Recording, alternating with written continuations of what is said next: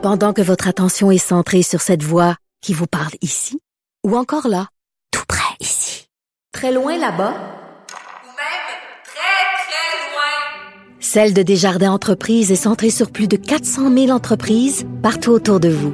Depuis plus de 120 ans, nos équipes dédiées accompagnent les entrepreneurs d'ici à chaque étape pour qu'ils puissent rester centrés sur ce qui compte, la croissance de leur entreprise.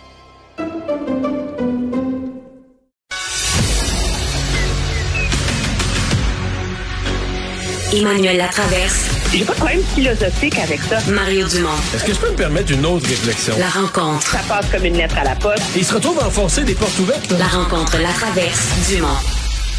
Bonjour Emmanuel. Bonjour. Deux sujets aujourd'hui. Un qui fait la fête dans le bureau de M. Trudeau, puis un qui fait la catastrophe dans le bureau de M. Trudeau.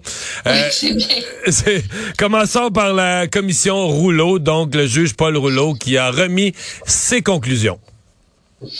Oui, c'est un peu comme... Euh, c'est comme poète poète. Tu sais, je dirais, on, en arrive, il n'y a, a rien de spectaculaire. Il dit, écoutez, il dit dans les circonstances, je peux comprendre que le gouvernement a invoqué la loi sur les mesures d'urgence. Il n'y a pas beaucoup de preuves tangibles pour le justifier. Quelqu'un pourrait en arriver une solution contraire, mais je leur donnerai donc. Mais, mais en fait, en fait, Emmanuel, c'est que c'est que là où il y a un peu de la clé, c'est que il ne se mêle pas de l'appréciation politique de, de, de, de savoir est-ce qu'il y avait une, une, crise de, sécurité nationale ou une menace à la sécurité nationale. C'est comme s'il se dit, ben, moi, une fois que les gens en place ont apprécié qu'il y en avait une, euh, je suis pas mal obligé de prendre pour acquis qu'il y en avait une. Il y a un peu de ça aussi. Là. le cœur du problème, c'est que M. Rouleau a pas eu accès, moi, je pense, à l'élément de preuve le plus essentiel de toute cette histoire-là à savoir c'est quoi la vie juridique, c'est quoi l'analyse qui a été produite par le ministre de la Justice pour convaincre ses collègues et dire il y a, on passe le test d'une menace à la sécurité nationale. Donc, si on l'a pas, cet argument-là, M. Rouleau dit, écoutez, moi, je vois le chaos dans lequel était le pays. Je vois le risque économique qui planait avec les menaces des Américains là, de, de vraiment de, de nous faire payer finalement pour la fermeture du pont de Windsor, le risque qui planait en termes de manifestations qui allaient se déplacer d'un océan à l'autre, euh, le risque aux gens qui habitaient à Ottawa, la perte de contrôle des forces policières. Il dit à un moment donné, il fallait faire quelque chose. À contre-cœur, je donne le bénéfice du doute au gouvernement. Euh, moi, ce que je trouve plus intéressant dans le rapport, c'est sa lecture des événements. Où finalement, moi, je retiens deux choses. Il décrit la situation qui a mené à la décision du gouvernement Trudeau de s'en mêler comme un échec du fédéralisme. C'est gros comme terme, hein? un échec du fédéralisme, manque de communication et coordination entre les instances, je comprends. Échec du fédéralisme, ça m'a frappé quand même. Oui, ben la phrase est, forte, mais le fédéralisme, c'est supposé être plusieurs paliers de gouvernement qui finissent par travailler ensemble pour le bien commun. Et objectivement, ce qu'on a vu dans le cas de la crise des camionneurs à Ottawa, c'est une ville d'Ottawa complètement à l'ouest, un gouvernement de l'Ontario sous une roche, puis un gouvernement Trudeau qui a passé les premiers jours à dire ah, ah, ah c'est bon, c'est bon, on les fait tous passer pour des cinglés puis qui après s'est dit oh là là, on a un sérieux problème. Alors, il y a un échec là-dedans. Comment comment réconcilier ça et s'y attaquer, je ne sais pas. Monsieur Trudeau a été très évasif là-dessus. Il dit ah vous savez euh, certaines provinces auraient pu faire mieux, nous aussi, le gouvernement fédéral. C'est comme se dire, écoutez, là, c'est fini, moi je prends ça, là, je peux en entendre parler, merci, bonsoir. Mais dans cet échec du fédéralisme, le juge euh, Rouleau blâme aussi le fait que certains grands acteurs politiques ont davantage été guidés par des considérations partisanes. Et je pense que c'est là qu'il met le doigt sur le bobo. Parce que la raison pour laquelle Doug Ford, c'est quand même dans sa province que ça se passait, là, s'en est pas mêlé, c'est parce qu'il s'en allait en élection. Il voulait pas se mettre à dos un électorat conservateur qui appuyait fortement les camionneurs. Et objectivement, M. Trudeau a mis de l'huile sur le feu au début. Quand, euh, dans ce fameux point de presse, il dit, ben, ce sont des gens qui ne pensent pas comme ils le devraient. It's a fringe minority. Euh, tu sais, comme ce sont des exécrables, tu sais. Euh, ça fait penser à la fameuse euh, à la fameuse phrase de Hillary Eh. Clinton qui l'a complètement Ouais, ouais. sais, sur les déplorables. Mais c'est comme ça que M. Trudeau les a abordés, ces gens-là, au début. Puis c'est écrit noir sur blanc dans le rapport, c'est que ça a contribué à mettre de l'huile sur le feu. Fait que finalement, M. Trudeau, il s'en sort à bas prix parce que il est partiellement responsable d'avoir envenimé la situation. Il est aussi responsable d'avoir politisé la question des vaccins. Mais en même temps, on dit, ah, c'était le bordel, les autres ont rien fait, il n'y a rien qui marchait. Ben, dans le fond, c'est correct s'il a mis en place la loi sur les mesures d'urgence. Donc, moi, si j'étais chez eux, j'irais m'acheter un, un billet de 6,49 aujourd'hui, là, tu sais. Ouais. Ouais, ouais. Mais, Emmanuel, quand tu regardes ça dans l'ensemble pour M. Trudeau, il y a eu des sondages. Avant même le jugement du juge Rouleau, le peuple avait déjà porté son jugement. Il y a eu des sondages de fait en décembre, après les travaux de la commission. Donc, les gens avaient regardé les bulletins de nouvelles pendant un mois et demi. Là. La commission a fait ses travaux. Euh, Les gens avaient entendu les résumés des témoignages. Puis je pense qu'à à quasiment à deux contre un, là, les gens appuyaient Justin Trudeau, disaient ouais le recours à la loi sur les mesures d'urgence était nécessaire. Donc tu dis, t'avais déjà l'opinion publique, t'as le juge qui pas qui t'approuve, mais t'as le juge qui te donne le bénéfice du doute. Je pense pour Justin Trudeau, cet épisode-là, il coche et il l'a gagné. Là. Politiquement, il l'a gagné euh, complètement. Puis ceux qui sont pas, ceux qui lui reprochent, c'est pour l'essentiel des gens qui sont conservateurs ou qui sont avec Maxime Bernier. Je pense pas qu'il a perdu de vote libéral là-dedans. Donc je pense pour lui, ça c'est une opération, opération réussie dans son ensemble. là. Oui, c'est une opération réussie. Je pense pas cependant que ça va lui faire gagner des votes ou que ça va aider à Ouais. relancer son gouvernement. Mais mettons que quand on pense à tous les écueils euh, et les embûches auxquelles son gouvernement est confronté depuis le début de l'année, ben là, pour une fois, euh, Ça passe bien. palette. Ouais. Ce matin, euh, pour les gens qui l'ont pas vu physiquement, puis je prends le temps d'insister là-dessus, le Globe and Mail n'a pas produit là, dans sa version papier une une ordinaire. là. On a fait une espèce de grosse une avec une nouvelle centrale, comme pour indiquer aux gens, écoutez, là, c'est une bombe qu'on a.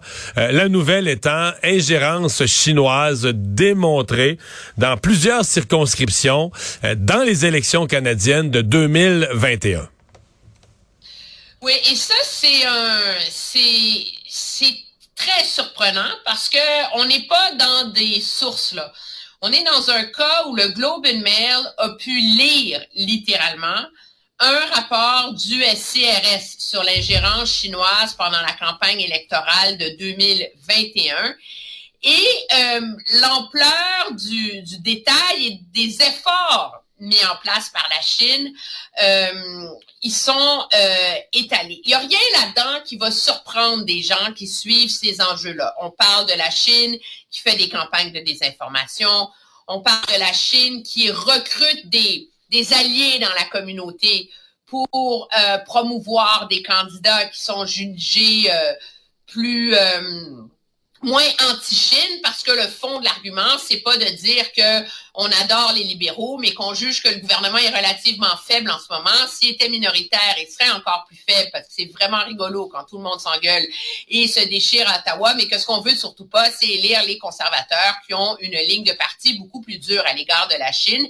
Puis toute une stratégie aussi d'intimidation pour euh, les immigrants chinois récemment arrivés, qui bien sûr sont plus vulnérables.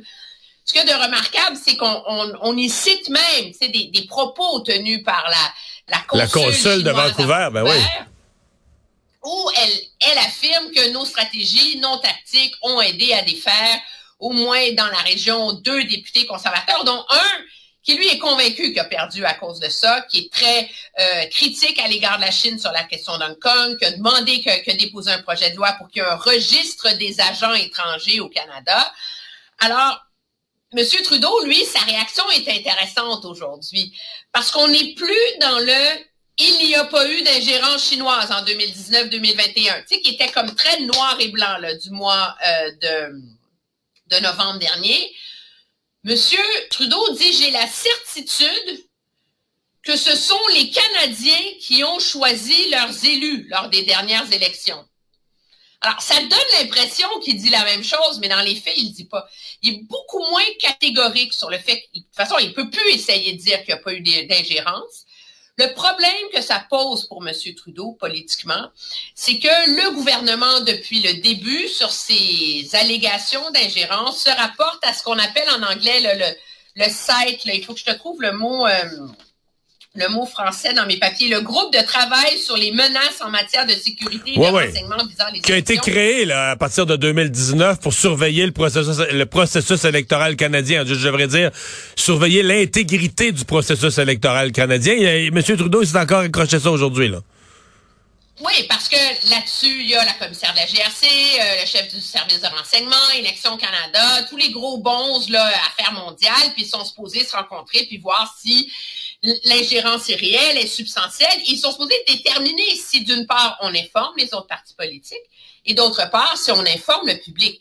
Là, le problème, c'est que tu as beau te draper dans ton comité puis ta force tant que tu veux, là. La réalité, c'est que là, les, les preuves commencent à s'accumuler sur l'ampleur des efforts d'ingérence. À un moment donné, tu peux pas dire, oui, mais c'est pas grave, ça n'a pas marché. Comment ça se fait que les autres partis politiques n'ont pas été informés? Comment ça se fait que le public n'a pas été informé? Puis moi, ce qui me surprend, c'est que, regarde, la quantité de manchettes qu'on a faites au Canada sur l'ingérence russe dans les élections américaines. Tu sais, c'était comme un scandale, c'était une menace. Puis là, ici, le gouvernement traite ça comme si, non, non, rien à voir, rien à voir, passez, continuez. Alors que, non, non, mais excuse-moi, mais c'est une ingérence. Tu sais, est-ce qu'on parlait de l'ingérence russe? Puis je dis pas que ça n'a pas été gros, mais, tu sais, ils faisaient circuler des fausses nouvelles. Ça peut avoir un impact pour faire élire Trump. Mais là, tu as une ingérence, à mon avis, beaucoup plus directe, là. Dans le processus ben électoral, dans les, dans les comtés, pour faire battre un tel. Oui, c'est des, campagnes ciblées auprès de communautés ciblées. Et euh, j'ose espérer que la pression va être maintenue sur M. Trudeau euh, là-dessus. C'est clair dans mon esprit, puis je veux pas faire de la conspiration, là, mais que la réaction du gouvernement à ces menaces-là ne satisfait pas le milieu du renseignement à l'interne. Parce que. Mais c'est pour ça qu'ils ont coulé ça, là. Je veux dire, le, le, Globe and Mail, là, sont pas allés. C'est pas des Spider-Man du Globe and Mail qui sont montés avec des ventouses ces murs du CRS volés documents, là. Il y a quelqu'un, d'ailleurs, euh, notre collègue Raymond Filion a très bien posé la question à M. Trudeau. Il y a quelqu'un au Service canadien de renseignement qui est outré par l'inaction du gouvernement au point où il s'est dit, on est rendu à l'étape, qu'on balance la, on balance la grenade dans le public, on balance le rapport, la bombe dans le Globe and Mail, puis tu vas voir, ça va forcer le gouvernement réagir. En tout cas, moi, je l'interprète comme ça, là. Puis là, ça fait deux grenades parce que la grenade de l'automne dans euh, auprès de Global News sur le financement occulte. Alors là, à un moment donné, pendant combien de temps est-ce que M. Trudeau va être capable de minimiser l'importance de ça? Est-ce que l'heure est pas venue? Puis, je veux pas mépriser le travail de nos parlementaires, mais je suis loin d'être convaincu qu'un comité parlementaire traditionnel est équipé pour naviguer les nuances de ces choses-là. Le problème, c'est qu'au Canada, on en a un, comité parlementaire sur la sécurité nationale, mais ces travaux sont à huis clos, puis on ne sait jamais ce qu'ils font, puis on ne sait jamais quelles sont leurs conclusions. Donc, est-ce qu'il faut donner le dossier à un ancien juge de la Cour suprême pour que lui fasse un rapport qui sera rendu public? Mais moi, je pense que les Canadiens ont droit à des réponses là-dessus et de se faire dire, faites-vous-en pas, les amis, tout va bien on a atteint le, stade où ça ne, ça ne passe plus le test d'une démocratie qui se respecte. Merci Emmanuel, demain. Euh, à lundi, dis bye bye. Mais oui, bon week-end.